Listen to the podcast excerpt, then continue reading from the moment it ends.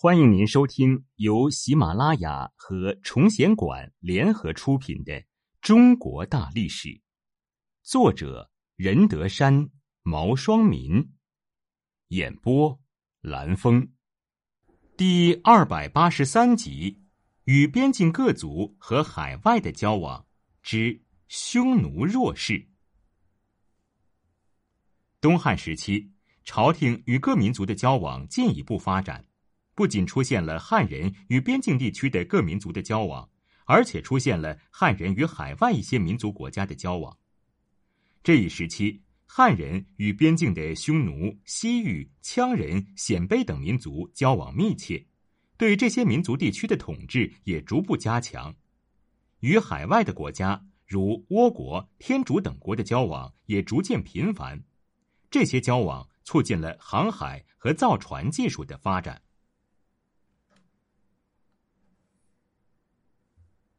由于匈奴内部争斗不断，后来一部分归附东汉，称为南匈奴；一部分流居漠北，称为北匈奴。南北匈奴相互攻打，匈奴的势力大大被削弱。最后，东汉派兵征服了北匈奴，北匈奴五十八部降汉。南匈奴与北匈奴，新莽时期。与匈奴的关系就很紧张。王莽政权被绿林军推翻后，时隔一年，更始帝刘玄派使者到匈奴，受单于御授，以改善关系。刘秀建立东汉后，又于建武六年、三十年再次派王萨出使匈奴，以通旧好。汉匈关系虽然得到了改善，但匈奴贵族内部斗争激烈，一再分裂内战。对汉朝也一再侵扰。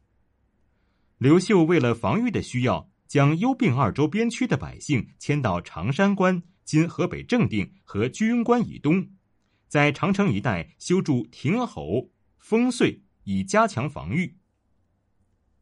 建武二十二年、四十六年，匈奴贵族为争夺单于王位而分裂为南北两部。建武二十四年、四十八年。匈奴日逐王比被南边八部拥立为单于。日逐王比的祖父呼韩邪单于曾与汉朝交好，得到过汉朝的帮助，统治稳定。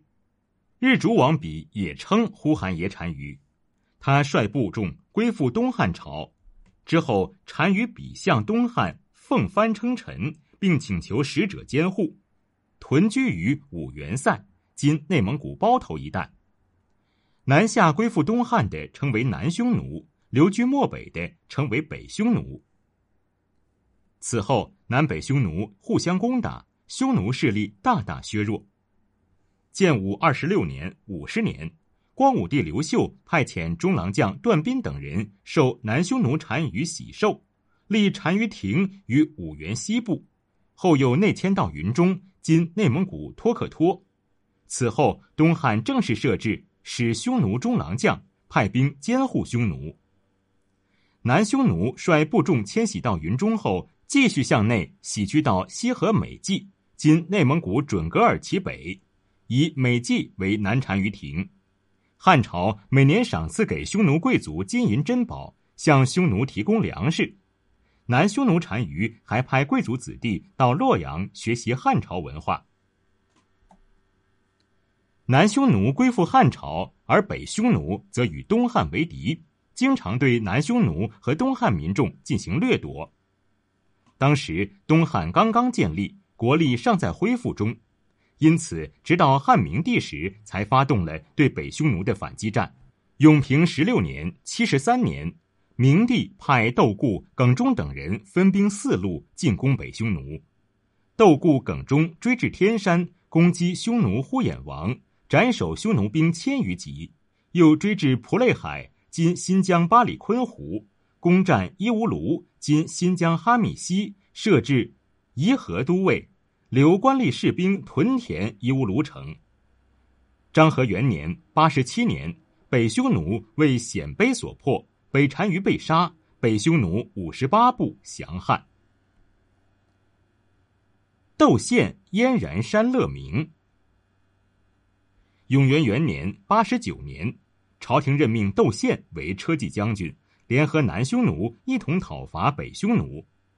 窦宪配金印紫绶，比照司空规格配备属员，以执金吾耿炳和耿氏为副将，奉命出征，发北军武校、黎阳、雍营、原边十二郡骑士及羌胡兵出塞，与北匈奴军队大战于基洛山。汉军大破北匈奴军，斩首一万三千级，受降二十万人。窦宪率军一鼓作气出塞三千余里，将北匈奴的残余部队一直追击到思渠海。经此一役，北匈奴的军事势力土崩瓦解。窦宪登燕人山（今蒙古杭爱山），刻石勒功，才班师回朝。窦宪平定北匈奴，立下大功，窦太后喜出望外。在窦太后的要求下，当年九月，汉和帝下诏。派中郎将持节到五原，任命窦宪为大将军，同时犒劳赏赐三军将士。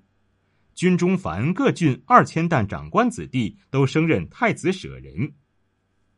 永元二年（九十年六月），和帝在窦太后的授意下，再次下诏，册封窦氏四兄弟侯爵之位。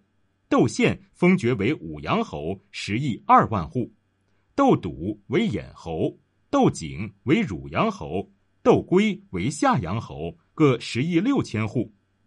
窦笃、窦景、窦归均接受了封赏，唯有窦宪坚决辞让封爵，仍领大将军之职。按照汉朝官员级别配置，大将军的官位在三公之下，官属标准与太尉相同。